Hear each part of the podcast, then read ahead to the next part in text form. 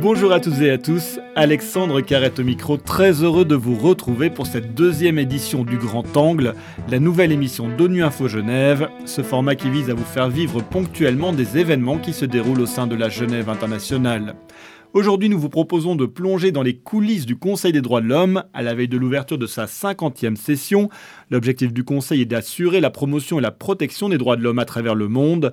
Durant quatre semaines, les délégations de pays, mais aussi les organisations de la société civile vont dialoguer avec les rapporteurs spéciaux et experts indépendants des droits de l'homme sur des thématiques aussi diverses que les violences faites aux femmes, les conséquences du changement climatique sur les droits de l'homme ou les discriminations à l'encontre des personnes LGBTI.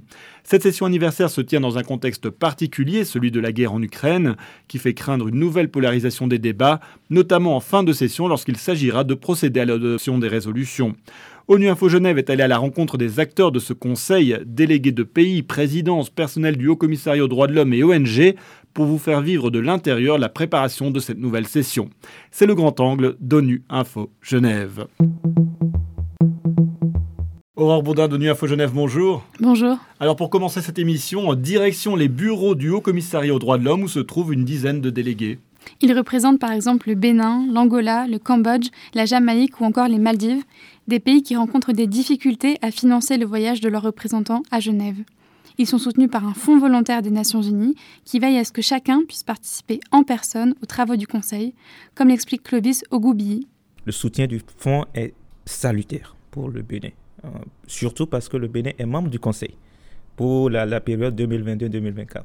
Donc c'est extrêmement important que nous puissions être là, que nous puissions participer aux discussions, que nous puissions prendre part aux échanges informels sur les, différentes thématiques.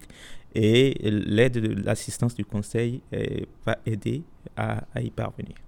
Très concrètement, la déléguée de Madagascar, Nomena Andria Mifidi, pense que sa venue grâce au fonds pourra améliorer la situation des droits de l'homme dans son pays. Je suis très curieuse et euh, j'espère que je comprendrai plus à la fois le conseil, le secrétariat, le personnel qui le compose, et afin d'avoir vraiment fait un, aperçu de l'intérieur de tout ce travail que l'on fait pour que le projet de résolution arrive jusqu'à Madagascar devant moi, le petit chef de service, et que je dois décider. Et euh, de susciter plus d'engagement de la part du gouvernement malgache dans ce sens qu'il ne suffit pas d'adhérer, mais que derrière tout ça, en fait, effectivement, il y a des choses à respecter, à appliquer et qui évoluent et qu'il faut suivre cette évolution-là si possible.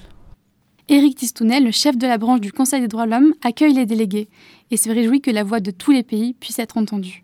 Pour ces délégations, envoyer quelqu'un de leur pays pour pouvoir soutenir leur, leur, mission pendant une semaine, deux semaines, trois semaines, donc toute la session, c'est quelque chose d'essentiel. Et, et, et pour moi, c'est la notion d'universalité des droits de l'homme qui est concrétisée ainsi. Et puis au-delà du travail des délégués et des États, ce que l'on sait peut-être un peu moins, Aurore, c'est que des centaines d'organisations non gouvernementales viennent aussi à Genève pour participer au Conseil. Oui, car c'est l'un des organes de l'ONU qui donne le plus de place à la société civile, comme le confirme Nicolas Agostini, représentant de l'ONG africaine Defend Defender. Je pense que tout le monde, euh, y compris les États qui ne sont pas forcément amicaux avec la société civile, tout le monde reconnaît que euh, le travail et les productions du Conseil des droits de l'homme seraient très différents euh, si la société civile était absente. Un travail des ONG souvent dans l'ombre, mais pourtant fondamental dans les débats.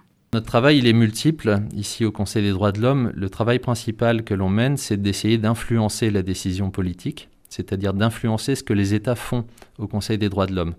Donc pour ça, on leur, euh, on leur parle en permanence, on essaye de leur dire ce qu'il faudrait faire, ce qu'il ne faudrait pas faire au Conseil des droits de l'homme.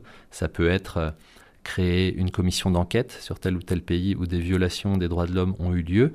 Ça peut être euh, créer un mécanisme de type rapporteur spécial qui va faire des rapports sur un pays ou un thème. Mais ça peut être aussi faire des déclarations politiques, c'est-à-dire porter l'attention sur un pays où des violations ont lieu. Alors concrètement, les sessions du Conseil sont rythmées par les présentations des rapports des experts indépendants sur des thèmes comme les violences faites aux femmes, le droit à l'environnement ou sur des situations dans certains pays.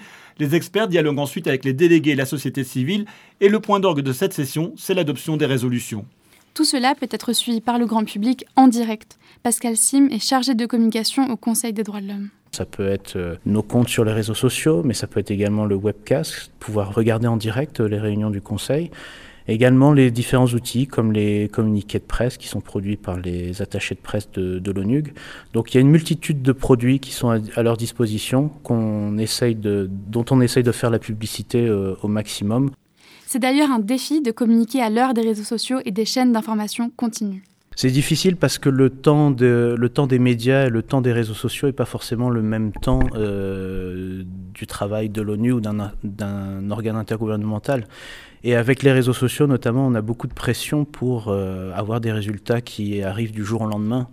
Et notre défi principal, c'est de pouvoir expliquer aux gens que quand il y a des violations des droits de l'homme, que c'est un travail intergouvernemental, c'est un travail qui demande un dialogue avec pas seulement les États, avec la société civile, et c'est un dialogue qui est sur un temps long. Je pense qu'il faut remettre un peu les choses en perspective montrer que voilà l'immédiateté c'est pas forcément euh, synonyme de résultat ou d'impact positif mais que de, belles réussites euh, des actions du Conseil se mesurent sur le moyen terme. Tout ce travail est supervisé par le président du Conseil, hein, l'ambassadeur argentin Federico Villegas. Cette 50e session est un moment tout particulier pour lui car il était déjà présent à la création de l'organe onusien en 2006. Oui, et aujourd'hui il crée une polarisation des débats en raison du conflit ukrainien. C'est une menace. On, a vu la commission, euh, l'ancienne commission des droits de l'homme, qui a, a eu beaucoup de problèmes pour la géopolitique de la guerre froide. Et c'est ça exactement ce qu'on doit éviter maintenant. On ne peut pas tolérer, on ne peut pas accepter la communauté internationale qu'un conflit qui est très, très, très important, bien sûr, pour la communauté internationale et pour l'Europe, contamine absolument tout ce qu'on fait pendant les Conseils des droits de l'homme. Confirmation d'Éric Tistounet, le chef du Conseil des droits de l'homme, qui évoque une session riche mais compliquée. Ce sera forcément une session très, très complexe parce qu'il y a la géopolitique qui est là, on ne peut pas le nier, parce que le, Conseil a pris une importance qui est telle que, disons, l'attention d'énormément de, de commentateurs se porte sur lui. Euh, étant donné que, sans trahir de secret, euh, et chacun le sait, euh, ce qui se passe à New York montre que certains organes éprouvent de grandes difficultés à, gérer les problèmes de ce monde. Et le Conseil, lui, a continué de fonctionner pendant deux ans pendant la période du Covid, et, c'est depuis le début de cette crise particulière n'a cessé d'opérer pour essayer d'avoir un œil et d'une vigilance accrue. Donc il y a énormément d'attentes. Et évidemment, il en, ressort euh, une polarisation très grande, une tension très forte, mais euh, je suis tout à fait confiant que euh, les, différentes résolutions, parce qu'il s'agit d'une session thématique qui concerne des sujets très graves et très importants sur les droits de la femme, le droit des, des enfants, sur beaucoup d'autres questions thématiques et certaines par pays, que tout cela sera adopté. Mais ce sera une session difficile et complexe parce que, bah, comme, vous, comme on le voit tous les jours en consultant les, news sur nos plaquettes respectives, le monde est de plus en plus complexe à interpréter et à lire. Donc euh, le conseil est aussi complexe à interpréter et à lire. Un grand merci Aurore et pour rappel, le conseil se tiendra à partir de ce lundi 13 juin jusqu'au 8 juillet au Palais des Nations. Si vous voulez suivre cette 50e session historique, rendez-vous sur nos réseaux sociaux et notre site ungeneva.org. Et c'est la fin de ce grand angle. Un grand merci de l'avoir suivi. L'actualité des Nations Unies continue sur notre site web et sur le compte Twitter en français ONU Genève. À très bientôt.